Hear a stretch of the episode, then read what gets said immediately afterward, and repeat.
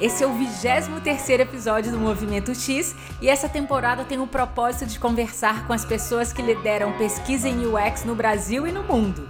A convidada de hoje é a Ana Rafaela, UX Researcher no YouTube em San Bruno, Califórnia. Ela tem um perfil bem legal. É formada em ciência da computação e trabalhou como desenvolvedora de software por alguns anos antes de se dedicar exclusivamente em pesquisa. A Rafaela trabalha há alguns anos em empresas como GoPro, Cisco e Try Consultoria. Nesse episódio, falamos sobre a dinâmica de trabalho dela com pesquisa global no time de advertising do YouTube, o uso de repositório para aprendizados de pesquisa, dicas para quem quer trabalhar em outro país e muito mais. E uma notícia que nos deixa bastante animados. A Hotmart é a patrocinadora desse episódio e incentiva a produção de conteúdo sobre o UX design e research. A Hotmart é pioneira e líder na América Latina na venda de produtos digitais, atua nas áreas de educação à distância, marketing digital e fintech. Está em amplo crescimento internacional e o desafio de desenvolver produtos globais. E a boa notícia é que tem várias vagas para os times de design e de de desenvolvimento. Então, se você é designer de produto ou desenvolvedor com habilidades em UX, pesquisa e interface, mora em Belo Horizonte, minha cidade do coração, ou topa viver em terras mineiras, pode se cadastrar no banco de talentos pelo link bit.ly barra vagas da Hotmart. Repetindo, bit.ly barra vagas da Hotmart. As músicas que estão no início e no fim desse episódio são parte do projeto Aeoner do produtor Richard Garrel. Lembrando que todas as informações e links que falei estão em movimentox.com. Então vamos lá. Eu sou a Isabela de Fátima e essa é a segunda temporada do Movimento X.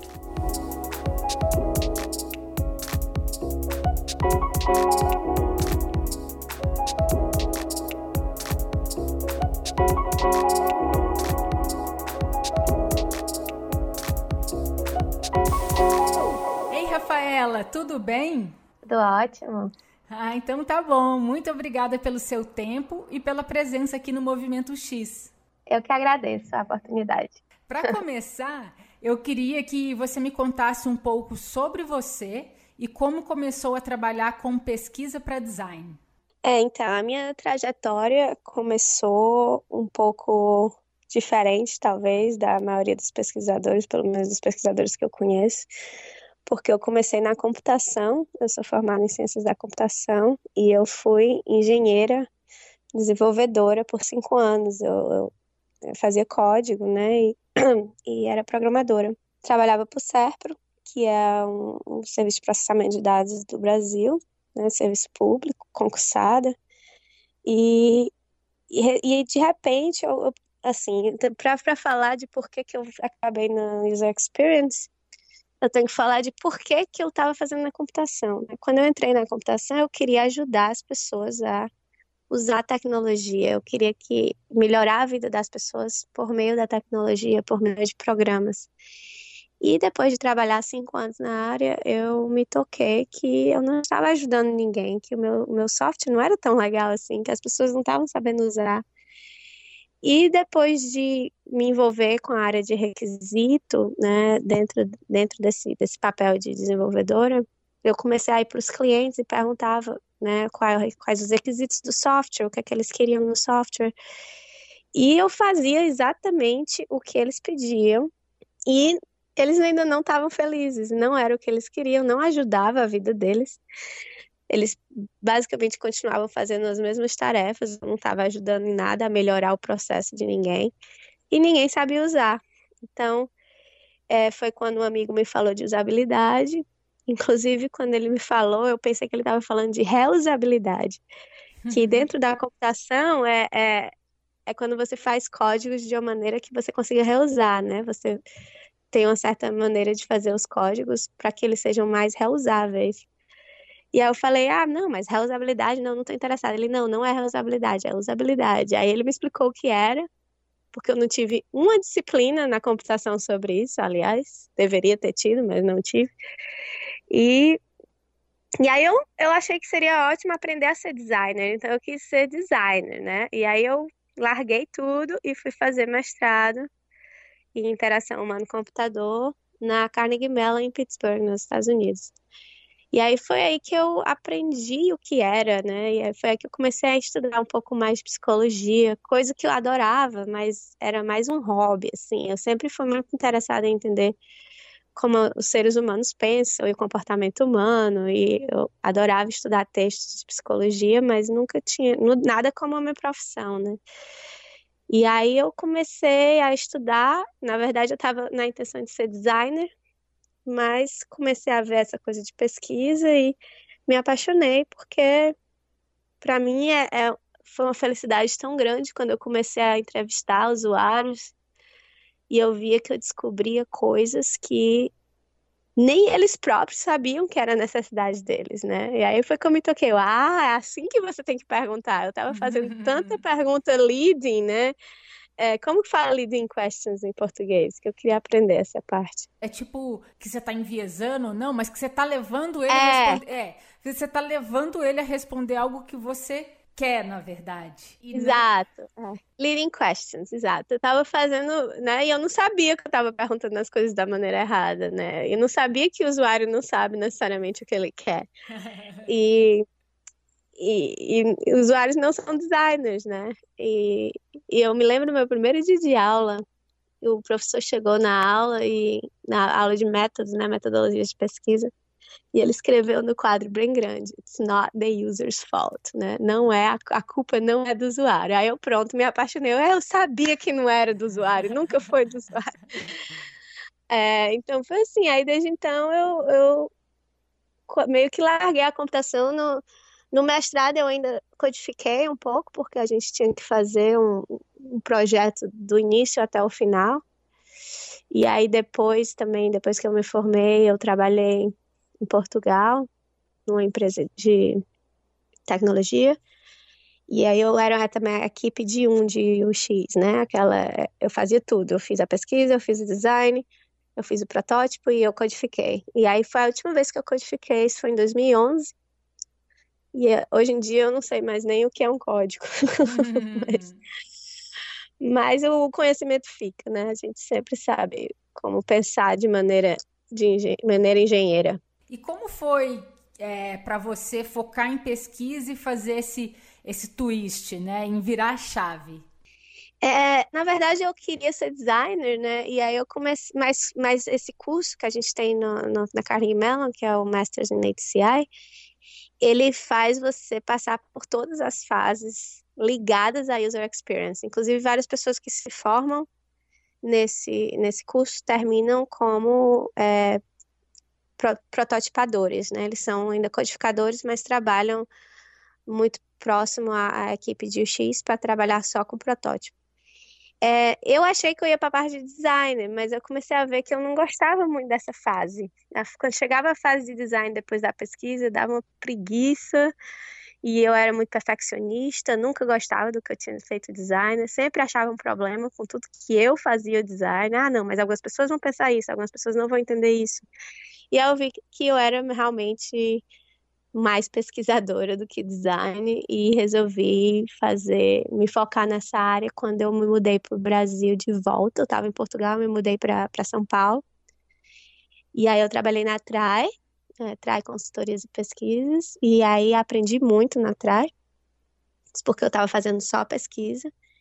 E aí da TRAE eu já vim para cá, para o Vale, e já quando eu vim eu já me me rotulei como pesquisadora e não peguei mais nenhum trabalho de design. É, e como que essa sua experiência, né, com a sua formação em ciência da computação e o seu trabalho como desenvolvedora de software, contribuiu para o seu trabalho como pesquisadora hoje? Ah, é ótima pergunta, porque eu queria falar sobre isso. Uh, contribuiu muito, porque eu vejo o papel do pesquisador como uma ponte entre o designer e o engenheiro, né, e o desenvolvedor, que normalmente são pessoas que pensam de maneira muito diferente e, e tem esse, esse, esse gap, né, eles não conseguem se comunicar e tem uma certa relação de ódio um entre o outro. E eu vejo a pesquisa como uma maneira de unificar isso, de comunicar. O, o engenheiro, ele é muito bom em resolver problemas, mas talvez não tão bom em identificar problemas. Então, como, como eu, eu fui engenheira, eu consigo entender e ter uma capacidade maior de conversa com o pessoal da engenharia. Mas, ao mesmo tempo, eu também tenho um treinamento em design e eu consigo pensar mais abstrato, abstrato how how como eu digo, abstratamente. Abstrato, é. É, de maneira, é, de maneira abstrata. Perfeito, eu acho isso aí, de maneira abstrata. Desculpa, mas então... te interrompi para tentar contribuir com a palavra. Não, obrigada. Pois é, de vez em quando vai acontecer isso. Meu Deus, que vergonha. aprendi, desaprendi o português. É, e, e outra coisa que ajuda também é entender código, né? Então, assim, às vezes você chega para um engenheiro e você diz, ah, mas eu queria fazer isso, isso, aquilo, vamos mudar isso aqui porque é, os usuários não estão entendendo. E aí sempre tem aquele engenheiro que tenta lhe engabelar, né? Ele diz, ah, não, mas demora muito, isso é muito complicado. Então, como eu entendo, eu consigo dizer, não, não é complicado. E aí eu falo para eles, e quando eles sabem que eu tenho né, a minha formação em engenharia, eles não tentam mais me enganar tanto, né? Então tem aquele choque inicial, mas aí depois tem um certo respeito que é, que é ganho e eu acho que ajuda bastante também. Muito legal ouvir isso. E hoje você é UX Researcher no YouTube. Qual o seu papel? Eu trabalho com a equipe de ads, né, anúncios, propaganda, não sei como seria a tradução, mas a gente trabalha com a parte de propaganda do YouTube. Então, não só do YouTube, mas como todos os serviços do YouTube é, YouTube Music, YouTube Kids, é, YouTube TV. Eu não sei se esses serviços já chegaram no Brasil, mas tem vários serviços diferentes, né?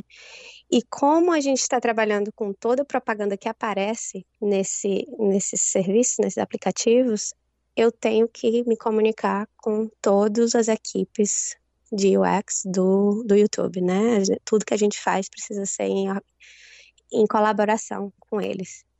E a parte que a gente trabalha, assim, para te explicar, eu tenho que explicar como funciona o YouTube. Nós temos três usuários básicos né, do YouTube, que são os creators, né, os criadores, que na verdade é o que o pessoal chama dos YouTubers, que é o pessoal que está fazendo vídeo e, e, postando, né? Nós temos os viewers, que é quem assiste, e nós temos os advertisers, que são as pessoas, as empresas que anunciam no YouTube. A minha equipe é responsável pela parte dos viewers, né? Então, quem está assistindo. E o nosso papel é fazer com que as propagandas não sejam uma coisa muito é, annoying, como eu falo annoying, tipo, que não, não, não disturba muito as pessoas, né? É, como é propaganda, a gente sabe que não dá para ser assim, ó, oh, meu Deus, eu amo propaganda sabemos disso. Também não temos controle sobre o que, que conteúdo a propaganda vai ter. A minha equipe trabalha, minha equipe, quando eu digo a minha equipe, é os designers, os, os product managers e os pesquisadores, a gente trabalha com os formatos dos anúncios. Então, não sei se você já viu atualmente, existe. Antigamente a gente tinha só um anúncio de vídeo, né? Uma propaganda. Agora existem já alguns vídeos têm dois seguidos. Uhum. Fizemos um estudo para entender se seria recebido de com muito ódio ou pouco ódio. uh, mas não, tô brincando. Assim, a gente realmente, o YouTube se preocupa muito com com os nossos viewers e com a perspe perspectiva, a percepção que os que nossos usuários têm da plataforma. Então, é, sempre muita proteção e, e, e, a gente não é assim evil, né, como as pessoas podem pensar que só queremos colocar propagandas a todo custo, não. O objetivo da gente é exatamente, principalmente da parte de pesquisa, né, e o meu papel é estudar qual o impacto que tem no, no usuário de, de termos esses novos tipos de propagandas, porque também não é só vídeo, temos vários outros tipos de propaganda nessas plataformas. Então é mais ou menos isso. E só dando um passinho para trás, em qual YouTube você está hoje? Em que lugar do mundo? Não te perguntei isso ainda. ah, sim, verdade. Eu estou em São Bruno, no... que é o headquarters, na verdade, da, do YouTube. E a equipe na qual você acabou de mencionar, ela está aí também ou ela está espalhada? É, então, a gente está dividido um pouco. Tem, tem, tem gente em Los Angeles, tem o pessoal do, do advertiser, né? A equipe dos anunciantes está mais concentrada em Zurich, é, na Suíça, e temos também algum, algumas pessoas em Mountain View, porque como essa parte de ads ela é um pouco híbrida entre YouTube e Google, é, Aliás, cabe ressaltar que YouTube e Google é a mesma empresa. Eu sei que algumas pessoas sabem disso e todo mundo aqui no Vale do Silício sabe, mas já tive várias experiências de pessoas que não sabem, né? Minha mãe, inclusive, quando eu disse que trabalhava para o YouTube, ela disse: Mas você pensei que você trabalhava para o Google? Eu não, é a mesma coisa. É, então, por causa disso, várias pessoas da nossa equipe, é, da parte de ads, né, de, de propaganda do Google, é, estão também em Mountain View. Então a gente é, tem reuniões em vários lugares diferentes e tem várias reuniões também remotas, né? E você está mais ou menos uns dois anos no YouTube, né? É, o que, que, mudou no seu trabalho ao longo, ao longo deste período? É, como assim? O que, que mudou do meu emprego anterior? Ou para esse ou durante o tempo no YouTube? Durante o tempo no YouTube. Você, desde o início da sua experiência no YouTube, você está envolvida com ads? Sempre na tribo, vou chamar de tribo ou, ou tribe, né? É, mas na uhum. tribe de viewers. Como que, como que, se você pudesse fazer uma timeline assim, da, desde o dia que você chegou no YouTube até hoje, teve alguma mudança notável no seu escopo? É, o escopo, na verdade, não mudou. Eu eu, eu tô nessa equipe desde que eu entrei, é, mas teve, na verdade, uma curva de aprendizado muito grande, né? Porque eu nunca mexi com marketing, nunca mexi com propaganda, não, não sabia nada disso. Eu, eu vim da GoPro, que é uma, uma câmera, né? Eu estava estudando como as pessoas fazem vídeos e storytelling e coisas desse tipo, não tinha nada a ver com propaganda. Então eu tive que aprender o linguajar e, e como a empresa se organiza com relação a isso. Então teve um, um, uma curva bem grande. Mas fora isso, eu acho que a questão do, do escopo, o que muda é como a gente tem que trabalhar com várias equipes diferentes dentro do YouTube eu mudei de equipe algumas vezes, assim, não é que eu mudei de equipe, eu mudei, eu mudei os projetos, então eu mudava por projeto, entendeu? Então, assim, eu já tive projeto com YouTube TV, eu já tive projeto com YouTube Music, eu tive projetos com outras é, equipes e dentro também da parte de formatos dos anúncios, nós temos coisas específicas, por exemplo, Alguns anúncios são que a gente chama de brand, né? São anúncios que a gente está contabilizando só o tempo de visualização. Né? Não importa o que o usuário vai fazer com aquele anúncio. Nós temos o direct response, os anúncios de direct response, que são anúncios que é, a gente está procurando convergência, né? Está procurando alguém, que, o número de cliques, número de pessoas que convertem, que compram ou baixam o aplicativo, se for um anúncio de um app, por exemplo, né? Então, eu, eu, eu andei em vários projetos diferentes e eu pude ver um pouquinho de cada coisa, mas sempre dentro da parte de viewers e sempre dentro da parte de anúncios. Certo. E, e ainda fala, e voltando até né, mais no contexto da sua atuação, então, é, você, você já contou que está aí na, no time de viewers e eu queria entender um pouco mais como que é a estrutura é, do contexto no qual você está inserida. Né? Por exemplo, o seu trabalho ele é mais vinculado à rotina de algumas squads ou você tem uma atuação mais horizontal? É, é a gente define no Google as, as, os objetivos são definidos por quarter. Então, depende muito, do, varia muito pelo quarter, é, qual projeto e qual projeto eu vou estar. Por exemplo, eu tive ano passado um projeto na Índia. E aí, nesse caso, tive muitos stakeholders, muito mais do que o normal. Normalmente a gente trabalha, se for um projeto pequeno, uma coisa mais estática, né? É, trabalha normalmente com um designer e um product manager e aí a gente pede ajuda para as pessoas ajudarem com as nossas ações, né? Mas normalmente é um é um para um, né? Assim, um, um product manager, um designer e um researcher. Mas, por exemplo, se o projeto é grande como esse, que foi o projeto da Índia, que foi um projeto é, foundation, né, uma coisa mais estratégica que a gente não sabia, não tinha muita informação, foi uma coisa bem é, qualitativa, com pesquisa de campo, é uma coisa mais etnográfica, e aí envolveu vários departamentos, vários, vários cargos diferentes, os engenheiros foram mais envolvidos, é, pessoal de marketing né, também foi envolvido, porque quando você lida com anúncios, o marketing, de certa forma, está envolvido também. E a gente também teve que trabalhar com o pessoal que trabalha com os anúncios, né, o pessoal do advertisers e o pessoal do, dos creators também, a gente teve que trabalhar com eles. Então, uhum. depende.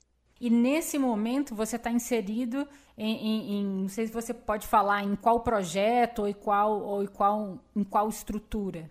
Eu não posso falar do projeto, mas eu posso falar que eu estou inserida no. Eu tenho trabalhado mais com esses anúncios de direct response e, e os formatos que a gente está trabalhando que, que levam o usuário a ter uma ação, que não é necessariamente é, só, uma, só uma propaganda que você vê, né? É, tem alguma forma de você interagir com o anúncio. E, e como que os pesquisadores estão organizados na empresa?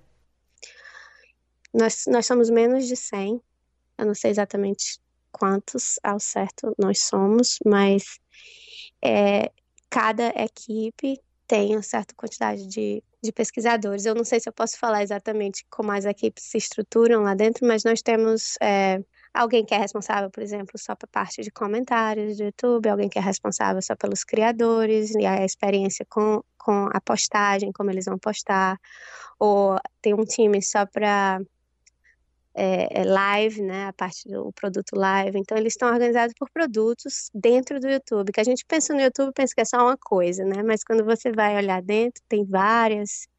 É, a parte de recomendação, por exemplo, é uma equipe diferente. E aí a gente tem a cada duas semanas, é, os, todos os pesquisadores se, têm uma reunião, tem um, a gente tem umas apresentações, onde a gente apresenta metodologias, não necessariamente focado nos, nos findings, né, no que a gente, nos resultados, mas o que a gente aprendeu com as metodologias, o que funcionou, o que não funcionou, eu acho isso extremamente é, válido né, para o crescimento da gente. Eu acho que. E eles também são muito organizados com questão de toda semana tem uma newsletter dizendo quais são as pesquisas do dia. É, é, é uma coisa bem. Eu tenho muito orgulho de ser parte da, dessa. É, dessa, dessa equipe de, de, pesquisadores, né? E tem to, todos os nossos deliverables, por exemplo, deliverables é o que? Entregáveis? Sim. Entregáveis, né? Sim. É, tem um formato, assim, padrão. Claro que a gente pode modificar, mas tem pelo menos uma linguagem padrão. A gente tem, tem um, um tem um site que tem todos os exemplos, né? É, esse aqui é um exemplo, por exemplo, de um e-mail para você convidar pessoas para assistirem as sessões. Esse é um e-mail para mostrar, para compartilhar é, os findings rapidamente. Aqui é outro exemplo. Então, tem vários exemplos de apresentações e, e modelos que você pode usar, né? Então, acho que isso é muito válido também. Deve ser uma fonte riquíssima de aprendizado, né? E de, e de troca também. Vou te falar que dá para sentir o seu orgulho ouvindo você contar. É muito, muito bom. Estou muito feliz de poder ter essa oportunidade de te ouvir. Que bom. é. e, e sobre o time de pesquisa, como que vocês se organizam do ponto de vista de técnicas? Por exemplo, eu tenho notado que algumas equipes elas se dividem é, ou generalista, né, quem faz quali e quanti, ou, é, é, ou quer dizer, generalista quali e quanti, ou especialista que vai fazer mais quanti, ou vai ser especialista de quali né? Ou também algumas outras equipes se dividem mais, pessoas que têm um perfil mais de Discovery Foundation, né? De descoberta, e outros mais de, de, de validação e usabilidade. Como é que vocês estão nesse contexto? É, eu acho que, eu não sei se é no Google inteiro, mas eu noto muito no YouTube, nós, eu acho que tem, tende mais ao especialista do que ao generalista. Então, eu sou qualita, qualitativa, né, e nós temos um pesquisador quantitativo na nossa equipe e são menos. Na verdade, nós temos bem mais qualitativo do que quantitativo. Mas nós também temos vários engenheiros que são data analysts, né? É, como que eu falo em português, data analyst? Analista é, de dados. É, ai meu Deus, meu Deus, ai meu Deus, que vergonha. Sim, analista de dados. E, e, e o, o YouTube, como o Google também, se, é, trabalha muito com A-B testing, né? A gente faz vários que eles chamam de experiments, experimentos. E então, eu acho que por conta do, do, do pesquisador qualitativo poder trabalhar com esses né, analistas de dados, acaba que não necessariamente a gente precisa de um quantitativo sempre.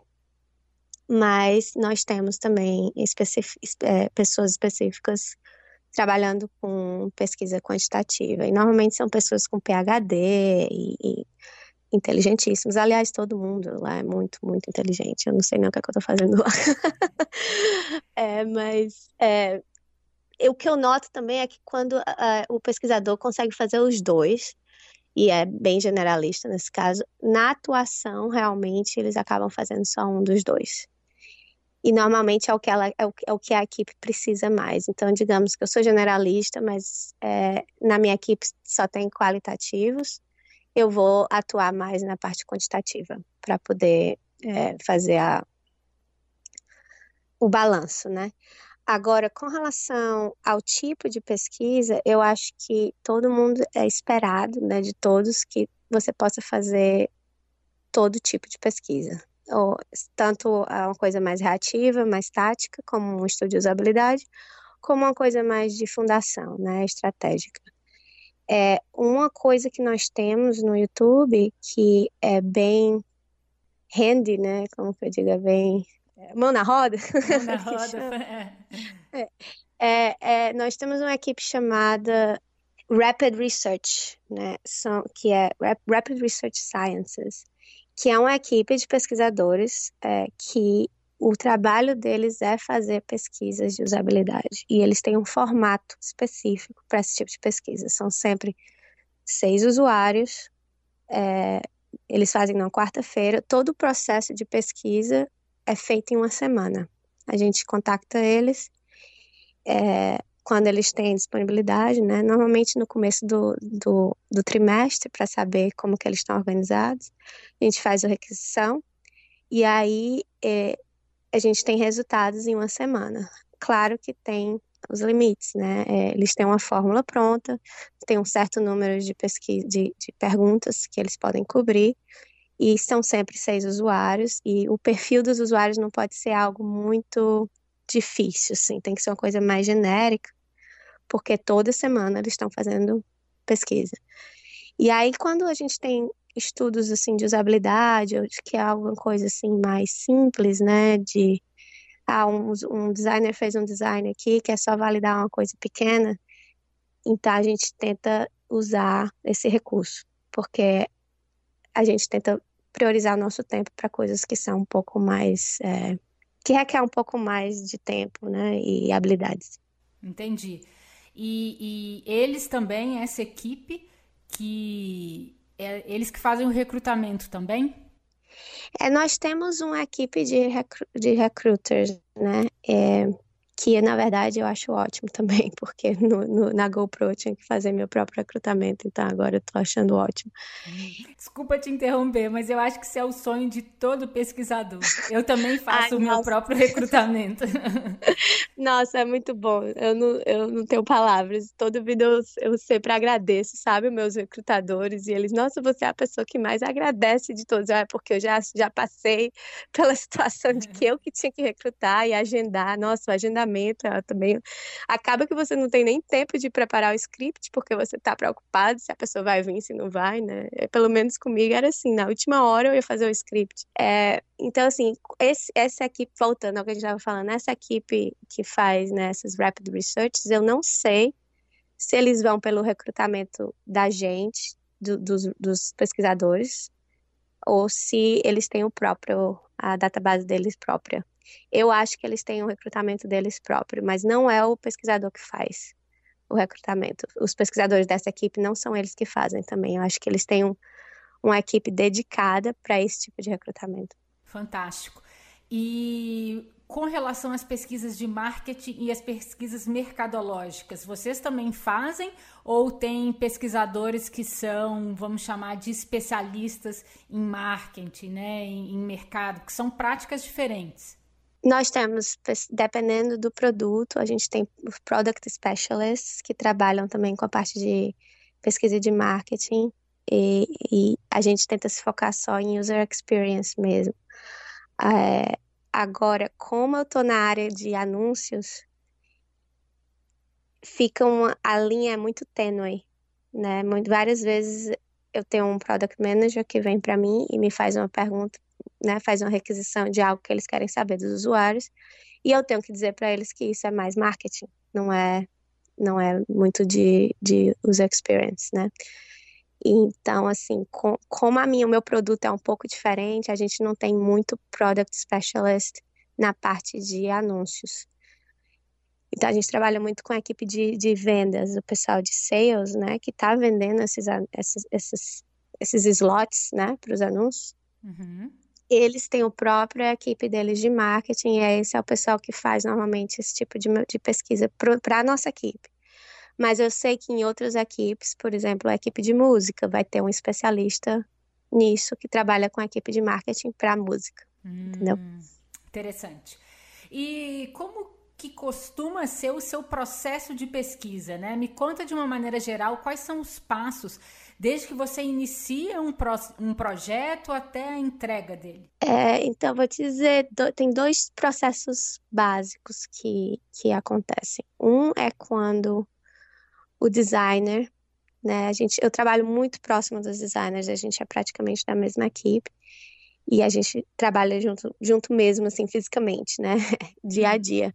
Então, às vezes, os designers têm uma curiosidade ou estão trabalhando numa coisa nova e querem uma validação mais rápida. Nesse caso, eles vêm até mim e aí eu a gente conversa e, e eu proponho uma pesquisa mais rápida com eles, né? E aí a gente envolve né? Nesse ponto eu envolvo o product manager, mais para cargo de só para eles saberem, né? É, de conhecimento mesmo. Ah, a gente está fazendo isso, ok? Você tem alguma outra pergunta que a gente não vai, não incluiu aqui para incluir? E aí a gente conversa e eu tento sempre manter todo mundo informado e também envolvo os engenheiros. Uma vez que eu tenho todas as perguntas, né, as research questions, eu envolvo os engenheiros para a gente ter uma priorização e mudar, um, assim, se o escopo estiver ficando muito grande, o que normalmente acontece, porque todo mundo quer colocar as perguntas, né? Aí eu converso com os engenheiros, com o product manager e com o designer, sempre favorecendo mais o que o designer quer saber nesse tipo, porque ele que, né, o designer que veio até mim. E aí eu faço a pesquisa, tento envolver é, os se, digamos, se forem sessões em laboratório, eu mando o convite para a equipe toda, né, de engenharia e de, e de produto, e todos os designers da minha equipe para se alguém quiser assistir, poder fazer anotação. Eu normalmente dou uns, uns mínimos, mas é coisa minha mesmo. Eu digo, não, você tem que assistir no mínimo tantas sessões e você tem que assistir no mínimo tantas sessões.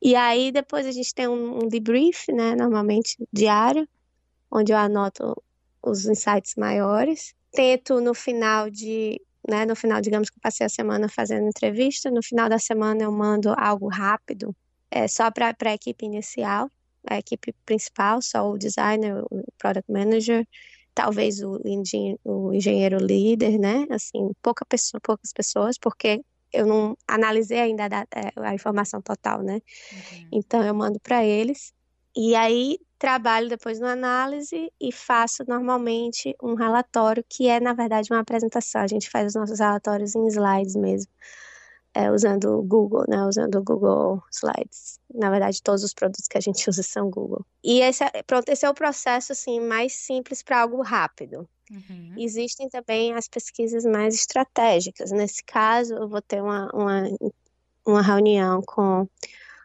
o Product Manager e aí eu tento entender as necessidades dele, né? E aí é quando eu começo a tentar entender o que, como vai ser usado essa, esses resultados. Porque se for uma coisa muito aberta, né, a gente tem que começar a focar o que, que pode ser o que, que eu realmente posso estudar, o que, que é parte da minha equipe, o que, que seria parte do marketing. E a gente faz, tem um processo de priorização das perguntas também. E eu trabalho também com é, deadlines, né? Quando, quando o product manager vem para mim e pede o mundo, né? Normalmente eles pedem o mundo inteiro. Uhum. Eu preciso saber é, quais são as deadlines deles, que tipo de informação eles precisam e quando. E aí, a partir disso, eu posso dividir a pesquisa em várias pesquisas. Eu não preciso fazer tudo numa pesquisa grande só, né? Quanto mais informação eu der para ele, é, mais rapidamente, mais contente eles vão ficar com a nossa equipe, mais eles vão voltar e vão e vão querer fazer de novo, né? Porque o que acontece também, que aconteceu já comigo, não no Google necessariamente, mas na minha carreira é que quando a gente às vezes faz uma pesquisa muito grande, né, que quer cobrir todo mundo e todas as perguntas, demora para ter os resultados. E aí, em uma outra oportunidade, o product manager não vem mais à pesquisa porque acha que é muito complicado e vai demorar muito tempo e tudo mais. Então, esse esse processo mais parcial, né, eu crio eu crio o que eu chamo de um research program em, em vez de um research plan que é um, é um, é um programa de pesquisa que tem várias, várias pesquisas dentro. E aí, dessa forma, eu posso entregar o que eles precisam no tempo que eles precisam. Que bacana, muito bacana. E sobre tempo, o que, que você chama assim de algo mais rápido e algo mais demorado? Como que vocês trabalham? É, eu acho que rápido seria é, que não é tão rápido como a, a, a, equipe que eu lhe falei, né, de Rapid Research. É, mais rápido acho que seriam umas três semanas no mínimo, três semanas a um mês. Uhum. E o mais demorado, eu acho que seria, por exemplo, esse da Índia, né, que foram seis meses por causa de todo o planejamento. A gente fez estudo de diário antes de ir lá, fez entrevistas, trabalhamos com com a agência local, então toda vida que envolve é, agências locais demoram um pouco mais e, e aí demorou acho que uns seis meses para esse. E ainda está correndo, assim, a gente não terminou tudo que a gente queria fazer. Uhum. Eu não estou uhum. mais nesse projeto, mas ainda tem, tem outros pesquisadores que foram alocados uhum. para esse projeto. Tá. É, ou seja, é, se a gente está falando de pesquisa de usabilidade que já tem um, um, uma infra, infraestrutura montada para fazer aquilo acontecer, né? Com dias para ter protótipo, né? Para ter é, quantidade de perguntas aí uma semana. Fora isso, que, é, que, que não é de usabilidade, umas três semanas, né? Isso, isso. Ah, umas três semanas. É, porque é uma semana para planejar, uma semana para para conduzir e uma semana de análise com a apresentação no final. Mas às vezes a gente tem é, algum, dependendo do assunto que vai ser estudado, é preciso envolver outras pessoas. É, e aí começa a ter, digamos que se for uma pesquisa que não tem muita é, muita discórdia, a gente consegue fazer em três semanas. Se tiver muita gente, a gente chama aqui too, too many cooks in the kitchen, né? Se tiver muita gente no meio, aí começa a ficar mais difícil de ser uma coisa rápida. É, entendo. E, e, que técnicas que você mais que você usa com mais frequência? É, eu acho que eu tento evitar laboratório bastante, né? Eu, apesar de eu ter feito várias pesquisas de laboratório, eu tento evitar porque o que eu estou estudando são anúncios, então é difícil das pessoas se comportarem de maneira natural, né? É, o que elas realmente iriam fazer quando elas veem um anúncio estando sendo pagas para estarem lá.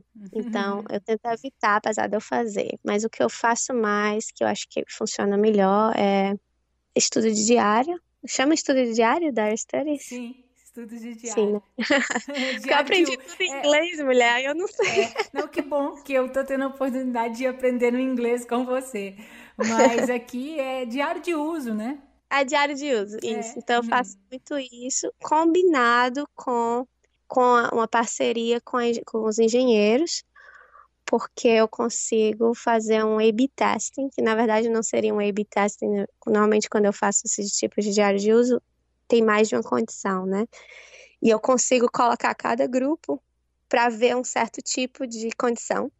E aí eu faço um estudo diário de duas semanas, E aí, no final, eu consigo realmente ver qual foi o impacto que aquela mudança teve. Nossa, Porque se eu só, cham só chamar eles para o lab, né, não, eu não confio muito. Se for uma coisa simples, se for uma coisa de usabilidade, entendimento, né, ah, eles estão, eles entendem o que podem fazer, né, se for feed forward, affordance, essas coisas, dá para fazer em lab. Mas se for algo mais da percepção, é, será que vai ser muito chato para o usuário? Se não vai, eles vão notar, não vão? Isso eu tenho que fazer estudo, estudo de, de uso mesmo. Mas também já fiz home visit é, quando a gente estava trabalhando com a equipe de, do YouTube para a TV. Né? Não sei se você sabe, mas tem um, tem YouTube, você pode assistir YouTube na televisão, então a gente estava querendo estudar o, como, como os usuários estão assistindo, onde é que está o controle remoto, é, é, eles estão perto do celular ou não, então Nesse caso, a gente teve que visitar algumas casas. É, mas normalmente eu diria que é entrevista em pessoa e estudo, estudo de, de. Como é? Não, diário de uso. Diário de uso. diário de uso. Sim. E como que você costuma documentar e organizar os aprendizados de pesquisa? No, no Google e no YouTube também, né? Porque é, é, é, é unificado. Nós temos um repositório de todos os relatórios e apresentações que foram feitas. É, é responsabilidade do pesquisador de colocar nesse repositório. E aí você pode pesquisar por qualquer coisa, por palavra-chave, é, sobre né, nesses relatórios e você consegue ver o relatório. A, a palavra-chave você também, como pesquisador, que tem que colocar. Então, às vezes, pode até ter coisa no repositório que você não acha, porque a palavra-chave não foi tão tão chave assim. É, mas fora isso, a gente não tem realmente um, uma maneira de organizar essas informações, né? É, pelo menos na nossa equipe a gente não trabalha com personas, porque é, fica muito difícil documentar todos os tipos de pessoas que assistem YouTube, né? Na verdade, é o mundo inteiro. Então fica um pouco complicado fazer isso. E mas é algo que eu estava querendo fazer, sabe? Eu queria ter uma base de dados com, com esses insights e tal. E tem algumas iniciativas dependendo do, do produto, né? Por exemplo, é, tem uma equipe que trabalha só com apps, é, com anúncios sobre aplicativos. E é, e é uma equipe grande porque tem representação no Google, no YouTube e na parte de AdWords, né? Então, tem os pesquisadores se reúnem, né, mensalmente, tentam conversar sobre o que é que a gente está achando nas nossas pesquisas. Eu trabalho com apps também, né, visto que é, é download, né, download seria um, um direct response. E a gente está tentando fazer um mapeamento disso aí, mas ainda está muito inicial. Uhum. Então não tem muita coisa fora o repositório, não. Mas o repositório ajuda pra caramba. É, é minha base, assim, para fazer. Ai, meu Deus, eu tô com tanta vergonha que eu fui falando coisa em inglês. Mas para fazer o literature, literature review, né? Uma revisão de literatura, seria isso? Sim, Ou como que chama? É, eu é. acho que seria, assim, uma revisão do histórico de pesquisas, né? Porque se acho que se a gente falar literatura, seria como se fosse assim, como se eu fizesse um desk research, como se eu fosse ver o que, que já foi publicado sobre aquele tema. Exatamente, seria mais ou menos né? isso. Aí você faz um relatório que combina todas as coisas que já, já foram descobertas, para não reinventar a roda, né? Uhum. Mas é um trabalho extra, né? Porque você tem que ler tudo aquilo e fazer a condensar, né? condensar e tudo mais. Apesar de ser um trabalho extra, eu imagino que deve ser extremamente interessante para o seu ponto de partida começar com mais embasamento, né? Porque é, é, eu acho que a gente que trabalha com pesquisa em empresa e muitas vezes as perguntas que estão pedindo para a gente responder, provavelmente em algum outro momento, alguma outra tribo, alguém já deve ter pesquisado algo, investigado algo que possa nos dar uma evidência, um indício de alguma coisa, né? Então, ao mesmo tempo, deve ser muito legal também. O que, que você acha, assim?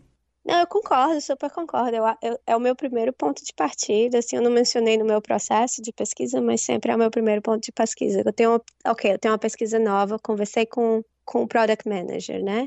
E aí eu tenho uma lista de mil perguntas que eles querem que eu responda. Eu vou primeiro, a primeira coisa que eu faço é ir nesses repositórios, ver o que já foi respondido, volto pro, pro Product Manager e digo, olha, essas perguntas aqui, a gente já fez algum tipo de pesquisa nisso, tá aqui os relatórios. Às vezes, dependendo do tempo que eu tenho, eu faço uma apresentação que combina para ser mais fácil de o consumo, né? porque se eu só mandar os links, eles não vão ler necessariamente. E, e aí eu sempre faço isso para evitar de perguntar a mesma coisa duas vezes. E às vezes eu, eu, eu acho uma pesquisa que foi, por exemplo, de 2005, né?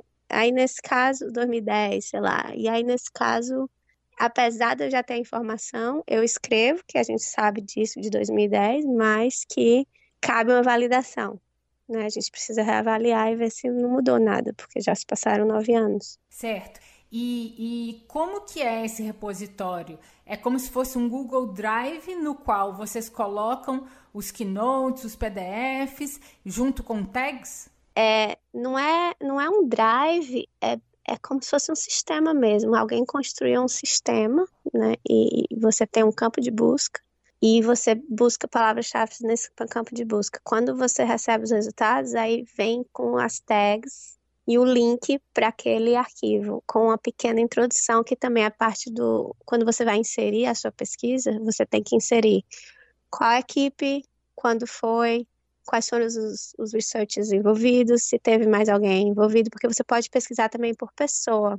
Oh. Às vezes você sabe que fulaninho fez uma pesquisa três anos atrás nisso, e você não está achando pela palavra-chave, você pode ver tudo que aquela pessoa já postou. Interessante.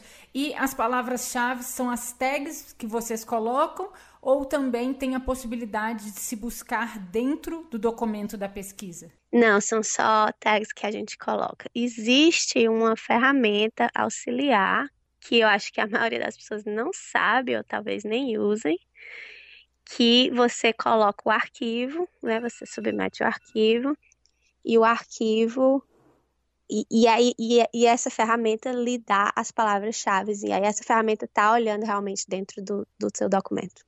Mas normalmente acho que não é assim que as pessoas fazem. Normalmente eles. É, as pessoas colocam a palavra-chave que quer, porque também já está no final da sua pesquisa, você quer começar a pesquisa nova, né? Tem... É, já, alguém já está te chamando para outra, imagino, né? Como é que você faz para que os aprendizados da pesquisa sejam refletidos no produto? Tem algumas coisas que eu faço, né? É, mas eu, eu acho que é um constante aprendizado para melhorar isso aí também. Algumas coisas que têm funcionado comigo é logo no início envolver o product manager, porque é ele que no final, das, no final do dia vai poder realmente fazer alguma mudança. Então, desde o início, eu pergunto o que é que eles querem, por que, que eles querem essa pesquisa? O que vai acontecer se a se, digamos que a gente tem uma hipótese, né? Nós temos várias hipóteses. O que que acontece se a hipótese for for validada ou invalidada. Qual vai ser, o que vai refletir no produto isso, né? Quais datas que eles precisam dessa informação. Então, toda essa parte inicial que eu faço ajuda muito a envolver o Product Manager na pesquisa e no final, quando eu tenho os resultados, eu já sei como ele vai usar. Então, quando eu estou fazendo o meu relatório, eu tento fazer de uma maneira que seja de fácil consumo, não só para o Product Manager, mas para a audiência deles, né? Quem eles estão tentando levar essa informação. Para quem eles estão tentando levar essa informação. E aí, se eu fizer a vida dele um pouco mais fácil, ele vai querer, né? É, vai, é, mais, é mais fácil também deles usarem os resultados no produto. Outra coisa que ajuda muito é sempre fazer uma metodologia híbrida e combinar não só a pesquisa qualitativa que eu estou fazendo com os, os números, né? Os números não mentem. Então, a gente tenta trabalhar com, com os, os, os cientistas de dados, com esses A-B testings, né? Que eu te falei, os experiments, os experimentos, que não, quem fazem são os engenheiros. E aí, quando você tem o que está acontecendo pelos números, né? E as análises de log, com o porquê que está acontecendo é muito mais rico e, e convence muito mais do que se eu tivesse só dizendo, ah, eu falei com 10 pessoas aqui e eu acho que é, elas não vão entender certa coisa, ou elas não, ou, ou é, essa é a maneira que eles estão se comportando. O que, que eu acho que eles vão fazer porque essa motiva, motivação X ou Y, né? Se eles estão vendo pelos números, também em conjunto, então eles têm mais confiança de agir naquele insight. Bem interessante. É, e quando você vai trabalhar em, em, em parceria com cientistas, é, você, como que essa troca com relação, né, a, a vamos chamar assim, o planejamento é, ou programa de testes do, dos testes AB, você, você troca, como que funciona isso? É, eu acho que cada equipe tem uma maneira diferente de trabalhar.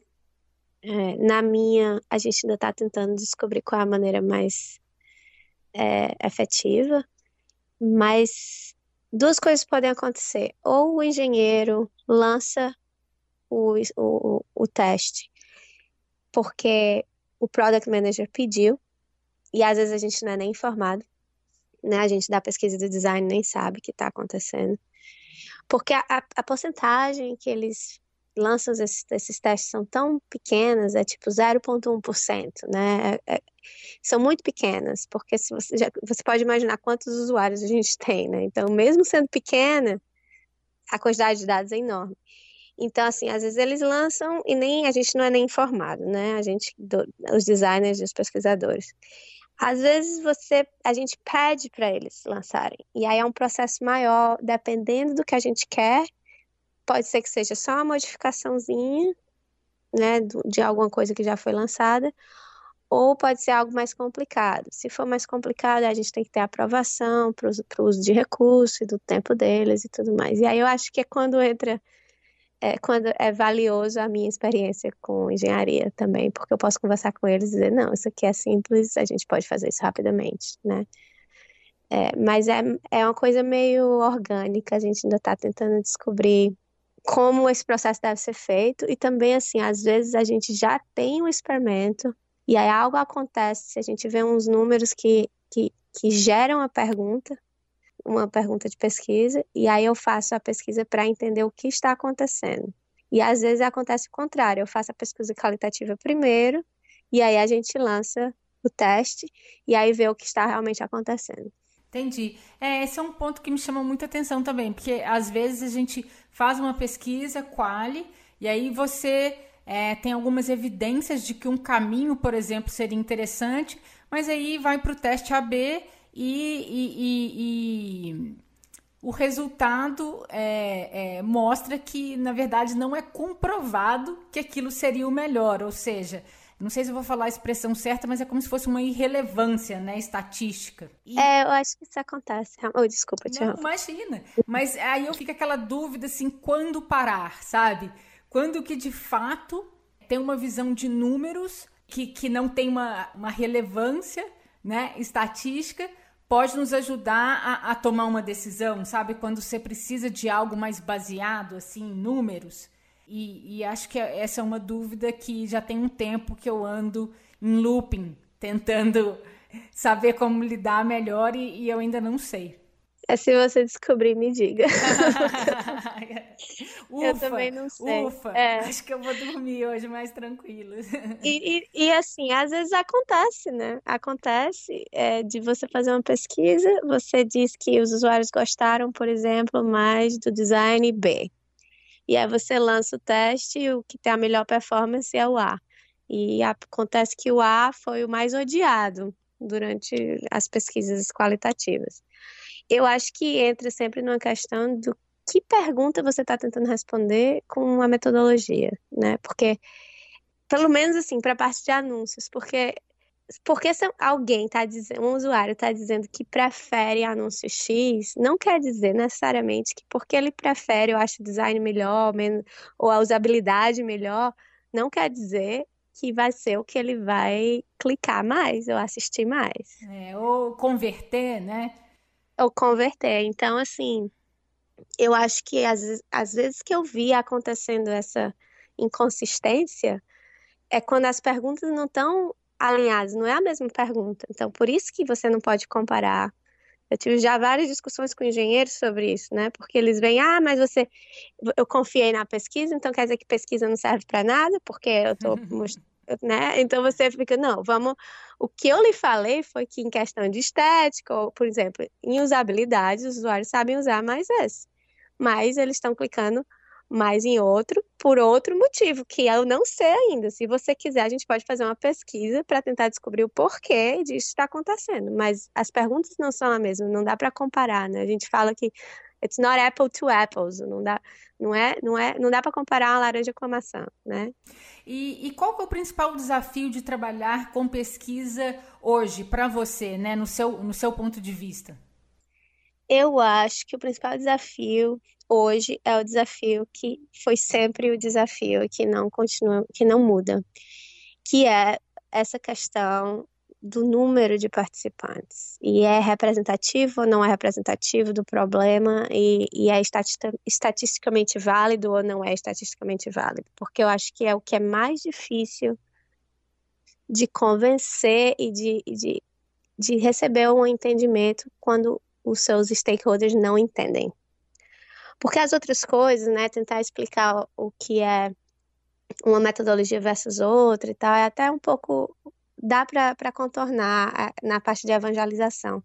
Mas na minha experiência, não sei se também é porque eu trabalhei só na área né, de, de tecnologia, é, tem sido essa parte dos números. É sempre difícil de, de, de, de tentar uma mudança baseado em algo que 10 participantes disseram né? Principalmente se for você estiver desenvolvendo para um para uma audiência grande como eu trabalhei já na Cisco também muito né muitos usuários é, GoPro muitos usuários no mundo todo então sempre é difícil para mim é isso aí e é por isso que eu comecei a usar mais técnicas híbridas para poder é, valorizar um pouco mais o qualitativo mas eu acho que é, é, o qualitativo não é muito valorizado as pessoas valorizam muito mais os stakeholders, né? Eles valorizam muito mais o quantitativo.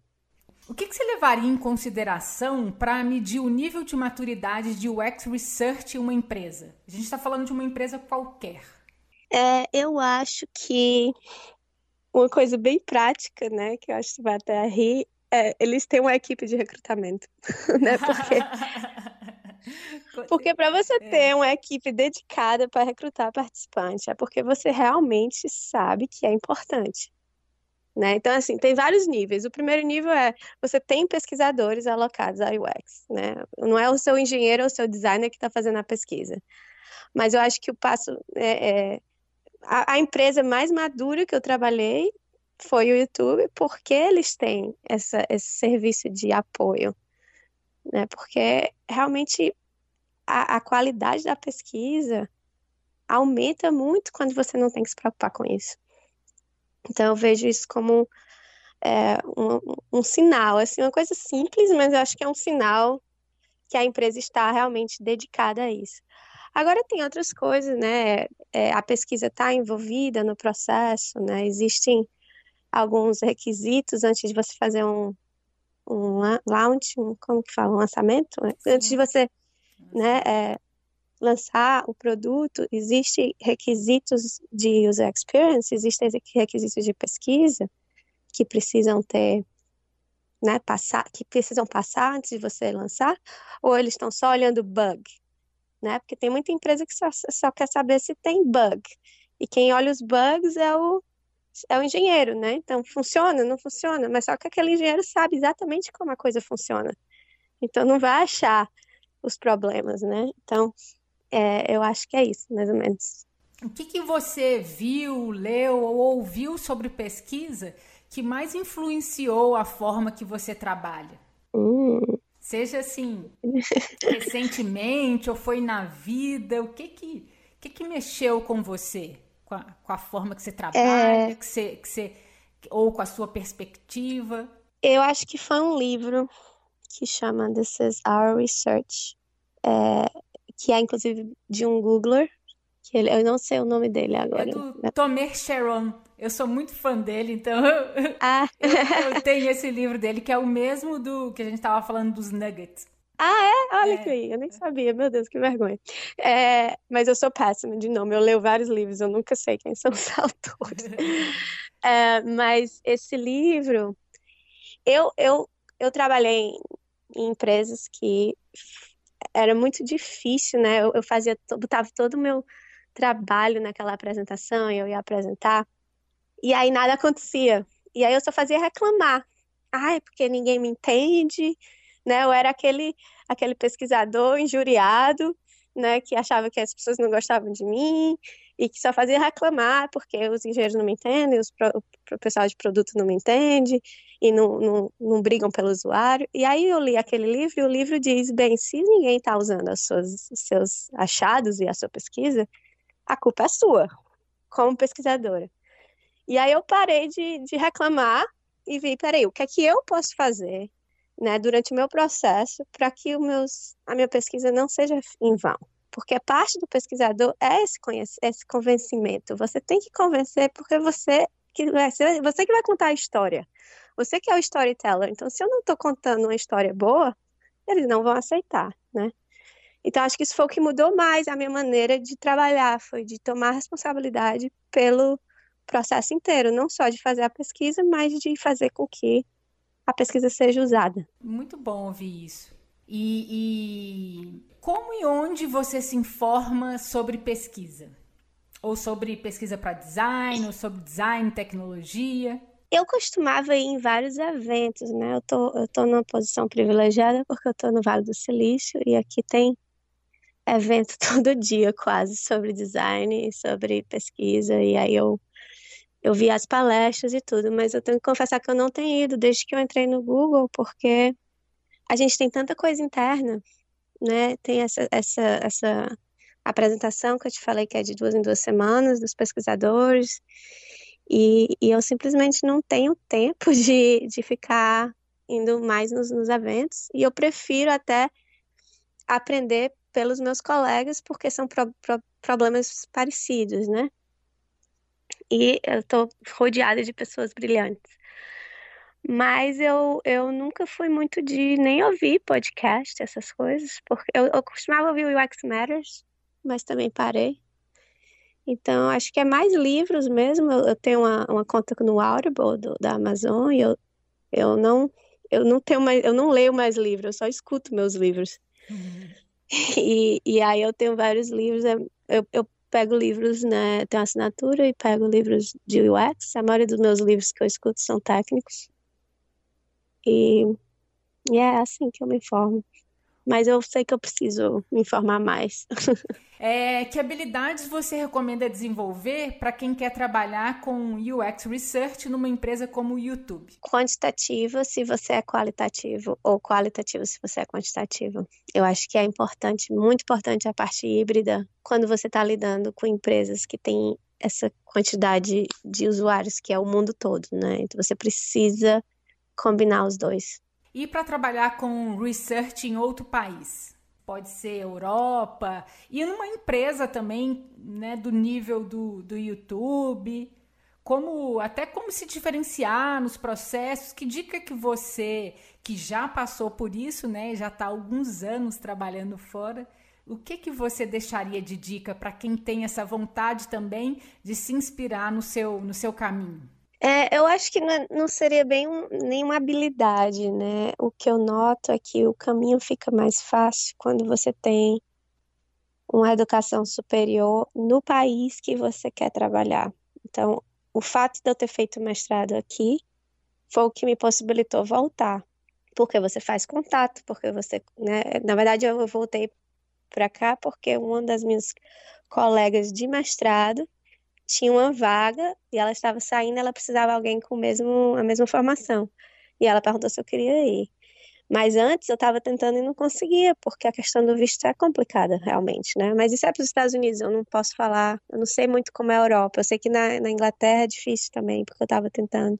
E então, assim, eu acho que se você quer realmente trabalhar fora, fazer um curso fora, um mestrado, não precisa nem ser mestrado necessariamente, mas mestrado ajuda muito, né? Mas fazer um curso num, numa universidade ou numa college que é conhecida, eu acho que ajuda bastante para você começar a carreira, até porque você aprende a fluência no inglês, né? Para você ser pesquisador, em outro país, você precisa dominar a língua 100%, porque você vai falar com aqueles usuários e é uma, um, uma minúcia no que você vai falar pode mudar o que você entende e o que o usuário entende também que você está perguntando. Então, a primeira coisa seria, em questão de habilidade, é fluência na língua.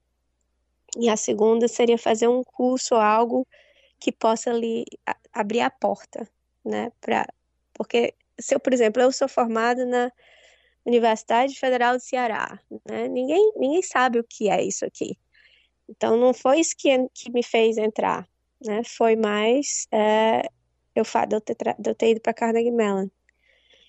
E eu acho também outra coisa que ajuda, que eu já vi, né, algumas pessoas tendo sucesso, é você se envolver realmente no mercado de UX e ser um, um evangelizador, né, do seu país, mas começar a ir para conferências internacionais e apresentar nessas conferências internacionais. E aí você vai também conseguir a visibilidade e o visto fica mais fácil, porque tem, pelo menos nos Estados Unidos, tem um tipo de visto que é aplicado só para é, quem tem esse.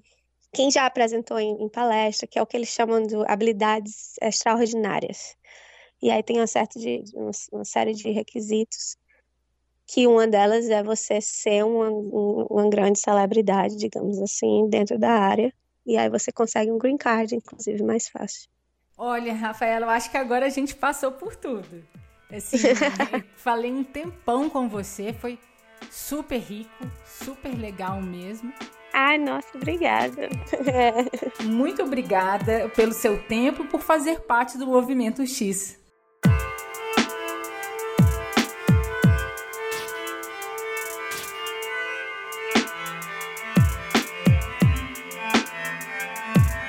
Estamos chegando ao fim deste episódio e espero que você tenha gostado.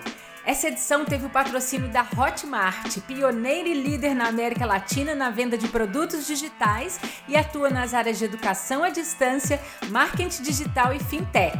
Está em amplo crescimento internacional e o desafio de desenvolver produtos globais.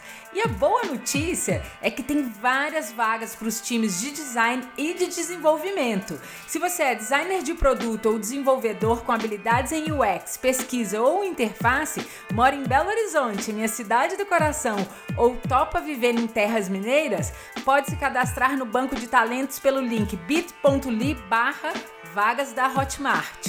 Repetindo, bit.ly barra vagas da Hotmart. Obrigada por ouvir até aqui e até o próximo episódio.